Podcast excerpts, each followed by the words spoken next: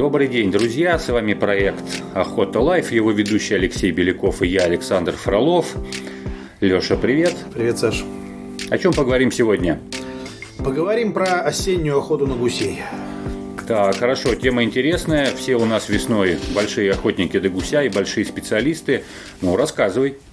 Ну, осень на самом деле такое время года, когда всем кажется, что можно охотиться только на утку. И большинство гусятников, когда их спрашиваешь, где поохотиться, они говорят, о, осенний гусь, это очень сложный гусь, ехать далеко. Вот, поэтому здесь у нас как бы охоты никакой нету. Ну, я не всегда с этим согласен, вот, потому что, конечно, лучшая охота, наверное, там, где гусь гнездился и начал вылетать. Это где-нибудь в Архангельске, в, то, э, в том же под э, Питером, наверное, да, ну вот. И лучшая охота там, либо уже где гусь концентрируется перед перелетом через море, это в каком-то Казахстане, либо э, Оренбургской области у нас и Калмыкии.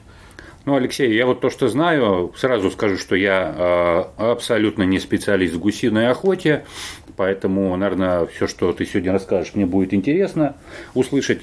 То, что я знаю, э, осенний гусь – это, как правило, попутно или, может быть, целенаправленная охота э, в Астраханской дельте, это раз. И второй вариант – это Архангельские болота, сентябрь. Вижу, что популярность именно вот этой охоты, там, про Архангельские, если мы говорим, она растет. Но в Архангельске действительно, когда на болотах, это э, шикарная охота. Но, как правило, большей частью под э, э, выстрелы охотников, особенно которые приезжают туда издалека, попадает белощекая казарка, которая действительно массовый вид сейчас.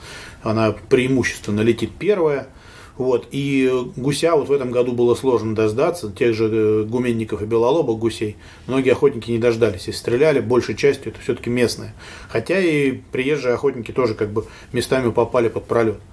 Очень сильно она зависит от погоды. Я неоднократно охотился осенью в средней полосе, то есть ну, относительно средней полосе, там, допустим, Вологодская, Ярославская область. Гусь тоже останавливается на тех же полях, где он, собственно, останавливается весной. Погоди, извини, разве а, всю центральную Россию гусь транзитом, как правило, не проходит осенью? Бывает, что проходит. Все зависит от погоды, от ветра, от того, как, какие погодные условия в этот момент. Но я еще раз говорю, что бывает, когда попадаешь, но в отличие от десятидневки, к которой мы привязаны там в э, охота весной, осенью гусь и когда идет, его сложно перехватить. И в основном у него охотятся местные охотники, потому что они все время на месте. Ну, они, они всегда могут... в угодьях, да. Да, хотя приблизительно всегда знаешь. Этот год был исключением, этот год просто не дал никому практически поохотиться. Гусь реально шел транзитом, было тепло. Везде погода была одинаковая, и он, отсидевшись в Архангельской области, да, он двинул вперед. Если мы говорим про охоту в дельте э, Астрахани, это одна на самом деле из сложнейших охот. То есть, когда говорят, что вот там легко, здорово охотиться, в основном охотится это утка. Подобраться к тем местам, где там в дельте э, концентрируется гусь, и давайте говорить, что большей частью это будет серый гусь, местная популяция, да, которая осенью как раз разрешена. То есть не надо путать, что гусь у нас в Астраханской области серый внесен в Красную книгу. Он в Красную книгу не внесен, он запрещен к охоте в весенний период осенью на него охотятся. Ну, как, Он... собственно, и весенняя охота в Астраханской области. Там она... тоже, ну, мы как бы... Не открывается. Да, ну, сейчас со следующего года у нас весь юг будет закрыт для весенней охоты, что, в принципе, правильно, и за это давно ратовали сами охотники, собственно, местные, южные, южных регионов. То есть они, но для того для них продлевают осеннюю охоту до 15 там, января, насколько я помню, по новым правилам это, это будет, когда птица как раз вся там сконцентрируется. Вот в этом году уже началась охота. Я просто смотрю отчеты калмыцкие там, да, то есть люди уже стреляют гуся. И когда мы говорим про э, осенний пролет, что действительно вот Ростовская область и та же э, Калмыкия, то есть там возможно поохотиться осенью. Но осенью его надо перехватить. И если ты перехватил удачно, если ты понял, когда он будет идти, охота получается. Но она не в плавнях, она, как правило, в степной зоне, куда гусь вылетает кормиться. То есть, и опять же, надо дождаться не местную популяцию, а именно тех как, гусей, которые будут лететь. Они будут нагуливать жир перед тем, как, собственно, полететь дальше за море, через Каспий. Хорошо, Алексей. Значит, если мы говорим об этой охоте, это первое, нужно оказаться в нужное время, в нужном месте, тогда, возможно, осенняя охота на гуся а, будет успешной при так определенной... Есть, да подготовки. Да, мало того, ну просто, кроме того, подготовки, в основном все охотники-гусятники, кто действительно привыкли и хотят перехватывать, они э, выезжают по звонку. То есть местные охотники, с кем они дружат, там да, много лет охотятся вместе, как только появляется гусь у них, они звонят, но вот и тут надо срываться, почти как с волчьей охоты на э, флажках. По звонку, да. По звонку, то есть гусь пришел, все, надо ехать охотиться. Не откладывать ни завтра, ни послезавтра, а вот а выезжать, вы, выехать еще вчера. Хорошо. А, Леш, смотри. Машина собрана, раздался звонок, все, ты в заветных местах условно там в Калмыкии, в степи. В чем специфика именно в подготовке охоты, может быть, в экипировке, снаряжении, может быть, а, еще какие-то такие моменты, которые а, отличаются все-таки от охоты на того же самого гуся весной? Я бы сказал, что они много их похожих, этих моментов, но надо понимать, что если там, я не буду говорить сейчас про э, охоту в Архангельске, потому что это болото, вот, и она фактически делают те же стационарные скоротки шалаши, те же чучела, но все это завозится на болотах. Это тяжел, тяжелая охота, когда приходится все таскать на себе, либо на каком-то вездеходном транспорте. Ну, с Архангельском с болотами понятно, да, есть болото, так или иначе гусь, а если он летит, он туда упадет на ночевку, на кормежку. Вот а, калмыцкая степь, да, э, птица есть Э, в степи нюансы. Нюансов много. То есть нюанс первый это пути пролета. То есть нужно четко знать, как гусь вылетает, куда вылетает. Второе это иногда совершенно непонятно, почему он летит в эту точку. То есть нужно эту точку выискивать, либо ее местный охотник кто-то находит, либо тебе приходится кататься с биноклем и искать. Ну, вот, потому что он кормится. И плюс гусь идет высокий, он не хочет опускаться, его надо опустить именно в это место, потому что ему все кругом хорошо. То есть огромная степень, она одинаковая, как будто. Если она еще возделывается, вот, то как бы у него есть места, где он может полететь и покушать там зеленку ту же. Вот. Поэтому его надо привлечь. Привлечь его, соответственно, это понятно, чучелами. И здесь уже возникает проблема больше с маскировкой. Если кто-то хоть раз пытался копать калмыцкую степь, он меня поймет. Копать ямы практически невозможно. То есть на тот же штык лопаты, то есть приходится залезать в, внутрь, если не дай бог не пошли дожди. А если пошли дожди, то это у тебя море грязи, в которой ты просто копаешься. Если весенняя степь, она вся дышит от воды просто, вот, тоже не дает копать, то здесь ты копнул, на лопату ушел, и все, у тебя степь просто гремит, не дает земля вкопаться. Потому что, поэтому, как правило, даже местные охотники, можно увидеть, как они делают скоротки, похожие на то, что вот используют, мы сейчас используем, а раньше используем американские и канадские э, охотники, угу. это лежачие скоротки. Ну, так называемые гробики, да, да которые да, да, можно да. с ландшафтом как-то более-менее заровнять. Да, местные охотники делают, они находят большое количество перекати поля травы, угу. скатывают это все, все вместе и делают вот именно зарываясь в нее как в, больш... в сено, тем более, что она под цвет этой самой степи. И лежа в ней как бы вот ждут, когда гусь подлетит летят, соответственно, к их присаде. Точно так же. Вот. Мы используем, как правило, вот эти лежаки, но э, поскольку степь все-таки достаточно открытая, если она сухая и без воды, вот, и, э, то либо ты находишь большое количество так, этого же перекати поля, который также вокруг себя концентрируешь, либо зарываешься на штык вот так, чтобы ты, у тебя торчала над землей только вот верхняя часть скоротков. То есть, типа, тогда угу. ты маскируешь только крылья этих скоротков, из которых можно сидя, соответственно, стрелять. Вот. Но как бы есть любители, которые копают, а некоторые хозяйства, например, мы ездили, которые предлагают эти прям вот тебе условия, что ездят егеря и копают. Готовые, готовые окопы. Да. Но надо понимать, что любой окоп, он э, виден сверху, поэтому он требует маскировки, как, собственно, и наши скоротки. И тут, конечно, в ход идут маскировочные сети.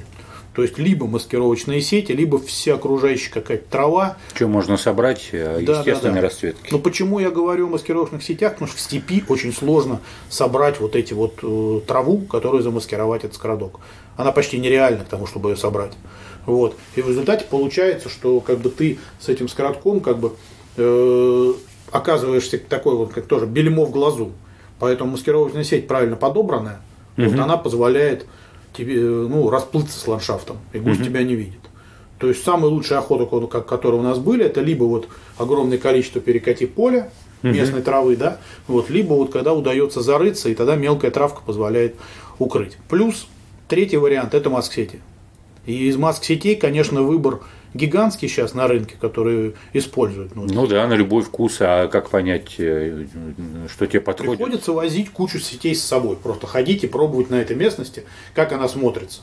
Вот, то есть я, например, пару лет э, подряд мы использовали американские сети, которые были сделаны чисто из мешковины. То есть я так скажу, что мы брали чисто мешковину, то есть покупаешь мешковину как ткань, угу. вот, ей укрываешься, но в нее вплетаешь все равно куски травы. Э, американские сети разных цветов, то есть как бы сделаны, сделаны вот, они как бы, то есть мешковина покрашена. Вот. Сейчас такие же сети, например, начала делать компания Nitex. Вот, угу. Тоже, если интересно, можно их попробовать. Они делают разного размера. Вот. Их ну, под, под заказ, без заказа. То есть, вот. Но это надо подбирать. То есть, приехав в определенную местность, все равно подбираешь сетку, как она выглядит. Вот. Тогда ты ей укрылся, вот. Или вот мы делали просто, что поскольку ты лежишь в лежачем скоротке, то есть стоячий нельзя поставить. Как только ты его поставил под любым углом, птица, которая начинает налетать, чуть ниже опустилась, она тебя видит, потому что ты выделяешься как бугор на этом ровном месте. Угу. Вот. А когда это лежачий скородок, да, его можно обшить. То есть, как бы ты сверху накрываешь тканью и под, подшиваешь, э, закрепляя специально, ну, скрепками. Сейчас, слава богу, полно этих э, синтетических материалов, которыми можно закрепить. Если ты этого не сделал, а просто накрылся, степь это постоянные ветра. Как сами калмыки говорят, у нас ветер дует всего два раза в год. Весной в одну сторону, а осенью в другую. Ну, да. Поэтому, как бы, да.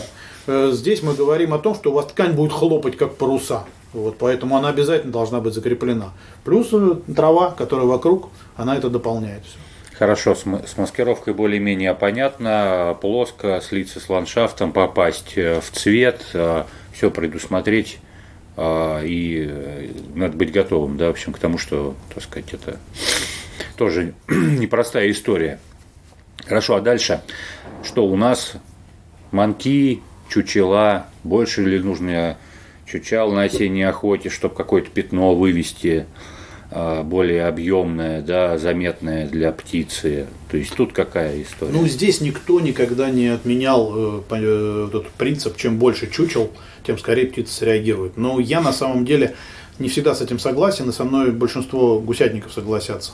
То есть, когда птицы мало, и она летает маленькими стайками, то есть сажаем мы небольшие стаи.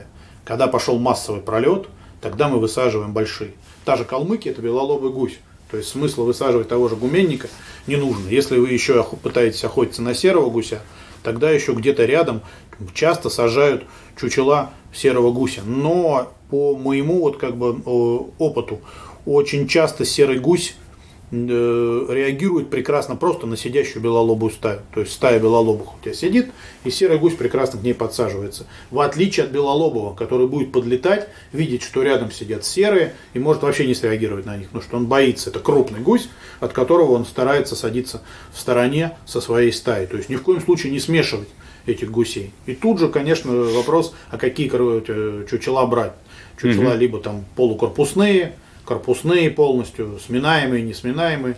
Это все зависит от того, как вы, э, у вас есть возможность. Если местность позволяет подъехать на машине и привезти этих корпусные гигантские чучела, ну, гигантские в смысле объемные, да, то объемные, да, тяжелые. Они как бы, да, они лучше по, как бы показывают. Если этой возможности нет, надо тащить все на себе, особенно по какой-нибудь залитой степи, по воде. Тогда, конечно, выигрывают чучела сминаемые. Тут вариантов много, тут о марках можно говорить сколько угодно. Главный момент это, чтобы они были одно, одной фирмы. То есть не смешивать, иначе просто цвета могут оказаться разные, начнут играть в разные, как бы, ну, разные гуси разного цвета. Угу. И гусь будет задумываться. Очень хороший пример приводит вот Дмитрий Мельник, мы последний раз, когда с ним, собственно, общались, о том, что вот представьте себе, что вы приходите в магазин и стоит три очереди. В одной только черные стоят, там, ну, эти самые негры, да, в другой стоят только белые, а в третьей дети. И у вас сразу возникает такое, ну, как, как вы скажете, да. вот. И вы вдруг сомневаться начинаете, а почему очереди так по-разному стоят? И гуси также, они, может, бояться и не будут, но будут осторожничать, вот, будут летать там вокруг. Плюс один из моментов, в степи можно часто около тех же встретить э, воды, когда тростник стоит. Ну, вот, и действительно тростник позволяет хорошо замаскироваться, ну, если сделать обычный шалаш. Но угу. птица, которая уже особенно не первый день там, она боится таких мест. Это, ну, боится чаще всего белолобый гусь. А серый, наоборот, он любит, когда рядом тростничок, значит, рядом вода, поскольку он там живет, Ему это как бы тоже две разные такие стации, где они могут обитать. Один в одном биотопе, другой в другом. Но это опять же спорные моменты, и как угу. вот в этот момент в этой местности будет, надо просто наблюдать. Хорошо, а по манкам что? По манкам духовые манки тоже на подбор каждого и мало чего э, отличают. Вот. Я использую как бы манок на серого гуся и манок на белолового. То есть, ну, белоловым пользуешься как бы более активно. Вот, серый, если пошло, ну, значит, ты им попользуешься, то есть выиграешь с этим делом. Но вот не получится, значит, как бы, то есть использовать будешь только белолобого. Вот, то есть любым манком надо уметь пользоваться, и еще неизвестно, э, среагирует гусь на него или нет. Вот, я думаю, что вот про манки поговорить и про то, как ими звать, это отдельная тема. Вот, надо не, не только сами поговорим, кого-нибудь специалистов специально позовем чтобы они не просто дудели, но вот в Манок, а еще и рассказали. А еще и рас... объясняли, что, э, что это значит, что они сейчас делают и почему. Да, да, да. А еще гусей можно спросить, как гуси там для гусей. Понимают они же, чем мы с ними разговариваем? Боюсь, что они не ответят. Ну, раз реагируют, значит, есть некие гипотезы, что что-то Ну и, наверное, последнее, о чем здесь стоит сказать, это про вообще, во-первых, не последнее, а о чем часто спрашивают, каким дробью какой стрелять. Я много уже последние годы стреляю тройкой. То есть, то есть дробь номер три, который многие не любят, то есть как бы говорят, вот единица, ноль там и прочее. Но тройка дает огромную особь, то есть у вас большее количество дробин. Если хорошая, плотная. плотная, да, если хорошая резкость патрона, и вот, дистанция, главная, главная дистанция, дистанция да, ты адекватно. попадешь. Если ты будешь стрелять на какой-то запредельный, то тройка гусю не причинит никакого вреда, он спокойно от вас улетит. Угу. Вот, да, это будет обидно, но лучше, если от вас, особенно в степи, подранок, который утянул от вас за километр, а вы вместо того, чтобы охотиться, бежите за, за ним, чтобы обязательно его добрать. Вот, лучше, чтобы его положило на месте. А тройка дает такой эффект и позволяет это сделать. Понятно, Алексей. Ну, в общем-то, так получается. Нет, специ... самом... специфика-то она а, она такая и есть. Ну, на самом первое, деле... первое уметь маскироваться, а, уметь расставлять чучела, а, владеть манком, понимать, как ведет себя птица и почему она себя так ведет, где и как она летит, и э, стрельба в меру, стрелковая подготовка. Ну, не только еще в меру, и плюс э, умение различать птицу, какая летит. Потому что давайте будем честны, что именно Калмыкия э, это э, территория, где обитает один из красно, краснокнижных видов, это такой, как краснозобая казарка. Угу. Вот, отличать ее можно научиться в полете. Она несложно отличается, хорошо видно, как она летит. Надо просто какое-то время провести в скоротках и посмотреть, как птица налетает, в бинокль ее поразличать, потому что когда она налетает, кажется, что у вас птица летит с черными крыльями, с черным зобом. Вот, она, и скорость у нее другая, тонкие крылья.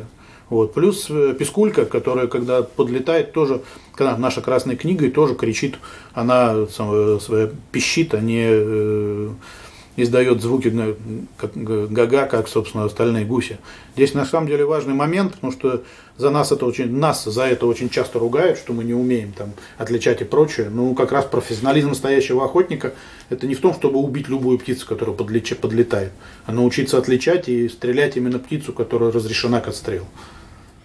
Да, хорошо. Алексей, ну, если тебе есть что добавить. Я думаю, что мы основные моменты все сказали, остальное нам скажут наши слушатели. Хорошо, э, дорогие слушатели, подписывайтесь, комментируйте, э, активно комментируйте. Может быть, мы что-то делаем не так, предлагайте свои темы. С вами был проект Охота Life. Будьте здоровы и ни пуха, ни пера. Ни пуха, ни пера.